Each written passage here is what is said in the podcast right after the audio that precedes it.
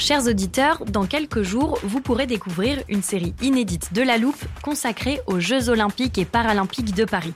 À trois mois de la cérémonie d'ouverture, on s'est demandé comment réussir ces JO. Les transports sont-ils prêts à affronter les milliers de touristes? Le dispositif de sécurité est-il suffisant? L'enthousiasme sera-t-il finalement au rendez-vous? Pour répondre, on plonge durant cinq épisodes dans les archives des éditions précédentes, accompagnés des journalistes de l'Express. C'est à retrouver à partir du 13 mai sur toutes les plateformes d'écoute. I'm Sandra, and I'm just the professional your small business was looking for. But you didn't hire me because you didn't use LinkedIn jobs. LinkedIn has professionals you can't find anywhere else, including those who aren't actively looking for a new job but might be open to the perfect role, like me. In a given month, over 70% of LinkedIn users don't visit other leading job sites. So if you're not looking on LinkedIn, you'll miss out on great candidates like Sandra. Start hiring professionals like a professional. Post your free job on linkedin.com/people slash people today. Les hommes naissent et demeurent libres et égaux en droit. les assemblées, les partis politiques, les élections, etc. La cinquième, c'est c'est foutu. Ça fait un changement en République. La sixième République. Vive la République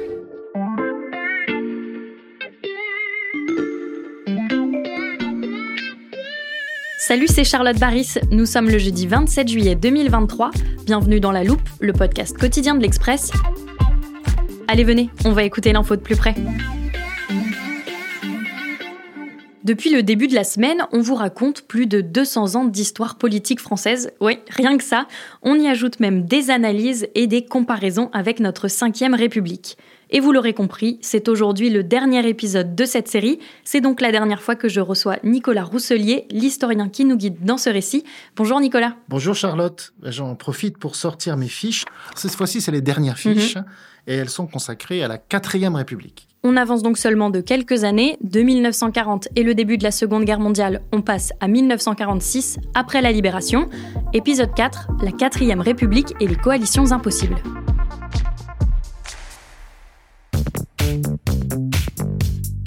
Sort donc de la Seconde Guerre mondiale, mais techniquement, Nicolas Rousselier, la Troisième République est toujours en place, même si elle n'existait plus entre 1940 et 1944. Oui, de fait, bien sûr, entre 1940 et 1944, l'été 1944, il y a la dictature de Vichy. Mais la Troisième République n'avait pas été officiellement abolie. Mhm. Donc en 1944, on se retrouve avec cette question, est-ce qu'on va tout simplement reprendre la Troisième République Mhm. ou quelque chose de neuf? Or, en fait, c'est la solution de quelque chose de neuf qui s'impose. Une nouvelle personnalité extrêmement populaire s'impose, c'est bien sûr le général de Gaulle. Avec le général de Gaulle vient aussi tous ceux qui ont participé à la résistance, comme une sorte de classe politique nouvelle qui remplace totalement l'ancienne classe parlementaire de la Troisième République, Mhm. discréditée par la défaite. La Quatrième République commence avec un espoir énorme. Mhm. Une république forgée dans la résistance, une république sociale, une république qui va réussir à faire, sur le plan constitutionnel, une république forte, une république qui fonctionne. Est-ce que sur vos fiches Bristol, il y aurait un rappel des équilibres politiques à ce moment-là? Oui, alors, les alliés de la résistance, les grandes forces qui étaient dans la résistance, se retrouvent unis Mhm. pour essayer de réussir l'espoir né de la résistance. Alors, ces grandes forces, c'est le Parti communiste, qui est plus fort que jamais, beaucoup plus fort qu'avant la guerre, le Parti socialiste, qui est aussi toujours là, en deuxième force, disons, et puis un troisième force qui est un- une tendance démocrate chrétienne, sous le Mhm. sigle MRP, Mouvement républicain populaire. Donc plutôt que la dispersion des voix, on a trois grandes forces dont on attend une meilleure organisation puisqu'ils sont alliés. Une meilleure organisation et donc, dans le nouveau Parlement, un meilleur fonctionnement. Vous parlez d'une meilleure organisation. Est-ce que dans la quatrième République, on retrouve l'instabilité de la troisième? Eh bien oui, les divisions réapparaissent très vite. Vous ne mettez pas dans le même gouvernement des démocrates chrétiens Mhm. et des socialistes et des communistes qui ont une très forte tendance laïque, et tout se passe bien par miracle. Vous ne mettez pas non plus des communistes dans le même gouvernement avec des, des gens qui sont modérés sur le plan économique. Donc en, en fait, la quatrième République a eu beaucoup de mal à se définir parce qu'il a fallu s'y reprendre à deux fois Mhm. pour aboutir à la nouvelle constitution de la quatrième République. On a consacré pratiquement toute l'année 1946. Il y a eu un premier référendum qui a été rejeté au printemps.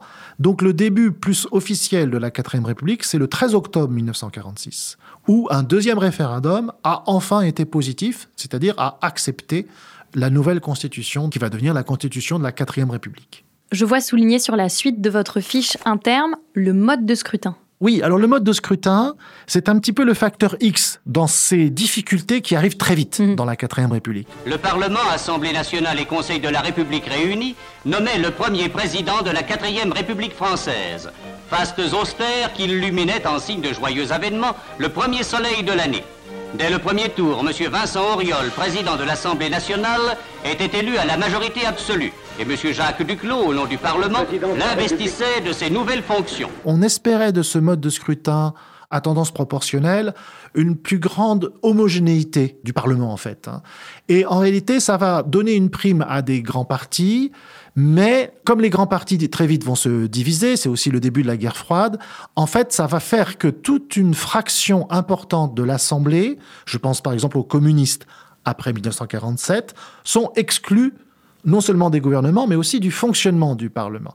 Le jeu parlementaire traditionnel, qui était fondé plutôt sur une certaine fluidité des votes, tout ceci est de moins en moins possible. En fait, la quatrième République prolonge la troisième République, c'est une République du Parlement, mais la nature du fonctionnement qui existait sous la troisième, où le parlementarisme était assez souple, là maintenant il est devenu euh, rigide. Donc les coalitions sont très difficiles à faire pour les raisons idéologiques que j'ai indiquées, mais les coalitions sont aussi très difficiles parce que il y a cette rigidité entre les différents euh, partis. Et ça, ça a des conséquences sur les gouvernements. Et oui, ça a des conséquences sur les gouvernements. En fait, la quatrième République accumule les problèmes. hein. On a des différences idéologiques, on a des différences aussi qui tiennent euh, à euh, l'acuité, si vous voulez, le côté extrêmement, j'allais dire presque violent des débats, qui divisent parfois à l'intérieur des partis. Donc quand il y a des divisions internes aux partis, que les voix se dispersent, là, évidemment, ça crée des- une instabilité. La quatrième, finalement, va se retrouver à faire encore moins bien que la troisième si on prend le critère de la stabilité gouvernementale. On peut estimer que cette fois-ci, on change deux fois par an plutôt qu'une fois par an de gouvernement. Aujourd'hui, on n'en est pas à changer de gouvernement tous les six mois, mais on assiste aussi à des difficultés pour la majorité à créer des coalitions stables. Oui, c'est ça. La coalition stable doit être fondée soit sur une tradition, comme dans un certain pays européen, où de toute façon on ne peut pas faire autrement. En Hollande, en Allemagne, on fait des coalitions. Mais une coalition stable doit être aussi fondée sur un programme de gouvernement. Et si vous avez un programme de gouvernement, il faut une entente minimale de doctrine sur l'idéologie. Et là, c'est tout l'héritage de la vie politique française entre droite et gauche, centre-droit, centre-gauche. Les divisions ont toujours été attisées en France. On n'a pas du tout de passé d'une coalition fondée sur des partis. C'est ça qui explique le, le mal-être, on peut dire, hein, de la de la quatrième République. Et attention, ce n'est pas une crise de la quatrième République. La quatrième République est en crise tout de suite en raison de cette euh, division des partis. Une instabilité politique, mais aussi des crises internationales vont conduire à la chute de la quatrième, et vous allez nous l'expliquer, faire naître une cinquième république bien différente.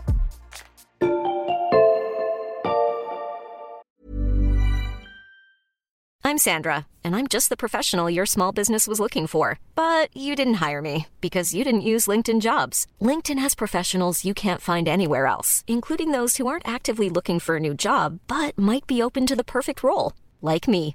In a given month, over 70% of LinkedIn users don't visit other leading job sites. So if you're not looking on LinkedIn, you'll miss out on great candidates like Sandra. Start hiring professionals like a professional. Post your free job on linkedin.com/people today.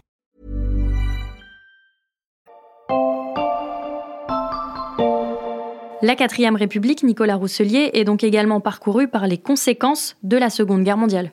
La possibilité pour la France comme pays, comme puissance, de finalement rebondir, ça s'est appelé construction européenne. Tant que la France est leader dans l'Europe, l'Europe est en fait un instrument de rebond de la puissance française. Sauf que vous faites la construction européenne dans les conditions du début des années 1950, dans les conditions d'une Europe de l'Ouest uniquement. Et vous faites cette reconstruction, par exemple, avec l'Allemagne, l'Allemagne de l'Ouest.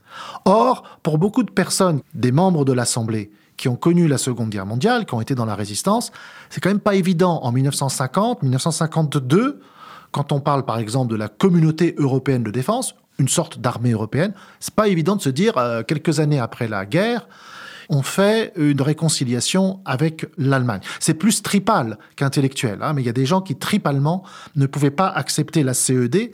cette armée européenne, cette CED, elle va être rejetée. Par 319 voix contre 264, l'adoption de la question préalable entraînait le rejet de la CED. Mais avant d'être rejetée finalement en 1954, elle va en fait, sur son chemin, beaucoup diviser les partis entre eux et surtout les partis à l'intérieur des partis. Donc les grandes querelles existentielles, la CED, l'atlantisme, l'atlantisme c'est est-ce qu'on accepte Mhm. le parapluie ou le protectorat américain ou non? Tous ces grands débats existentiels vont pulvériser, moi je dirais, les forces politiques. Et en fait, on ne peut plus parler de forces politiques dès le début des années 50 en raison de ces grandes divisions. Des désaccords sur des sujets existentiels, c'est également ce à quoi on assiste aujourd'hui. Oui, vous avez raison. D'une certaine manière, ces questions existentielles qui ont commencé sous la quatrième République ne se sont pas interrompues du fait que la cinquième réussit à installer un pouvoir présidentiel fort. Non, ces questions, elles demeurent. Elles demeurent en politique étrangère, mais c'est surtout cette question européenne. Le paradoxe étant que la Ve République par rapport à la quatrième a, si vous voulez, restauré la souveraineté de l'exécutif. Le terme de souveraineté, que De Gaulle aimait beaucoup, avec le terme de grandeur et de puissance.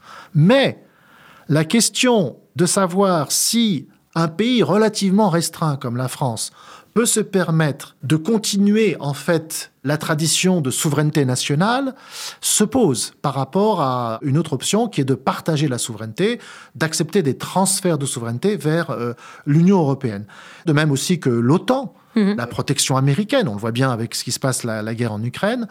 De Gaulle, avec son côté national, a construit en 58 une république pour relancer l'idée de nation, nation sur elle-même.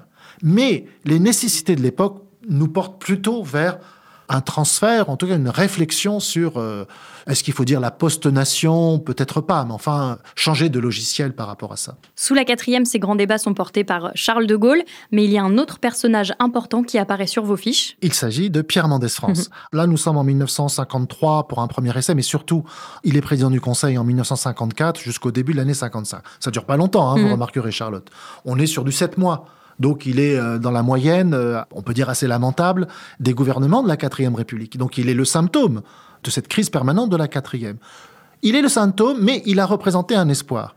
Il est un espoir aux yeux de l'opinion publique, d'un certain nombre de journaux, comme euh, l'Express par exemple, qui considèrent que Mendès France, contrairement à De Gaulle, peut représenter une solution d'amélioration depuis l'intérieur de la quatrième République sans aller vers une cinquième république qui serait par exemple trop présidentielle. Et il a représenté cet espoir, il a réussi aussi à, à, régler certaines des questions existentielles dont je parlais, la guerre d'Indochine, donc il fait la paix en Indochine, et cette paix en Indochine, alors que c'est une paix après la défaite de Dien Bien Phu en 54, elle représente un facteur d'efficacité qu'on peut créditer dans la personne du président du Conseil, d'où sa popularité pendant quelques mois. Mais Pierre Mendès France bute sur la question algérienne. Oui, vous avez ce drame de la quatrième République. À peine a-t-elle résolu la guerre d'Indochine, été 54, novembre de la même année, mmh. commencent les événements qui vont très rapidement devenir une véritable guerre en Algérie. Heure troublée en Algérie, où en plusieurs endroits du territoire une série d'attentats ont été commis dans la nuit qui précéda la Toussaint. À Batna se sont déroulées les obsèques des trois soldats du camp militaire, assassinés alors qu'ils montaient la garde, tandis qu'au cœur du massif de l'Aurès, Harris recevait les premiers renforts après être resté isolé un jour entier. Cependant, des mesures de sécurité amenaient de nouveaux renforts et la lutte s'organisait contre les hors-la-loi dont on pouvait situer les repères dans l'Aurès. Et là, la guerre en Algérie, ça commence avec Mendès France. Ça explique aussi en grande partie la chute de Mendès France. Parce que s'il y a un sujet qui divise tripalement, existentiellement, beaucoup d'hommes politiques, comme beaucoup de Français, mmh. par exemple, comme Albert Camus, c'est bien ce sujet-là. Et ça va encore plus pulvériser de l'intérieur chacune des forces politiques. Une crise qui va donc conduire à l'instauration de la Ve République. La Quatrième République, si vous voulez, a tout essayé avant 58 sans avoir une ligne claire concernant l'Algérie. On peut prendre les différents euh, présidents du Conseil qui ont tenté entre 54 et 58, certains une politique de force, une politique où on augmente le poids militaire, par exemple la bataille d'Alger. Ça, c'était le socialiste pourtant, Guy Mollet. D'autres ont essayé, euh, pas encore la négociation avec le FLN, Mhm. avec les indépendantistes algériens, mais ont essayé une politique plus tolérante ou euh, avec euh, une tendance vers le compromis. Ça ne marche pas non plus. Donc, il y a une crise politique dans cette année 58, mais s'ajoute à cela une crise militaire à Alger, en Algérie même. C'est ça qui, en fait, ouvre la voie à la solution de Gaulle du euh, printemps 1958. La Ve République naît donc le 4 octobre 1958. On peut peut-être rappeler les changements principaux qu'instaure sa constitution. Alors, le premier changement que instaure De Gaulle, c'est la transition entre les deux républiques, parce qu'il est le dernier président du Conseil Mhm. de la Quatrième République, investi avec un vote de confiance, comme il se doit, au début du mois de juin. Sauf que, contrairement à la tradition républicaine d'une assemblée constituante, l'assemblée constituante, c'était l'idée que c'est bien le peuple, avec ses représentants, qui écrit sa propre constitution. Là, pas du tout. L'été 58 est consacré par le général de Gaulle, par Michel Debré, avec euh, des conseillers autour d'eux, notamment venant du Conseil d'État, écrire une constitution. Une constitution faite sur mesure, donc pour le général de Gaulle. Du coup, vous comprenez très bien le schéma qui arrive en septembre et en octobre 1958. La constitution a été faite très rapidement. Elle est soumise au peuple. C'est dans la légalité que moi-même et mon gouvernement avons assumé, avons assumé le mandat exceptionnel d'établir un projet de constitution nouvelle et de le soumettre à la décision du peuple. Et le peuple dit oui à la nouvelle constitution. La nouvelle constitution, comme le montre son mode d'élaboration, c'est faire une place, je vais jouer sur les mots, royale au président de la République. C'est la place euh, principale. Et la Ve République représente le choix de renforcer l'exécutif moderne par un président de la République élu par le peuple qui était extérieur au Parlement. Alors que vous prenez l'Angleterre, euh, l'Allemagne euh, occidentale, on renforce le Premier ministre et le Premier ministre est à l'intérieur du Parlement.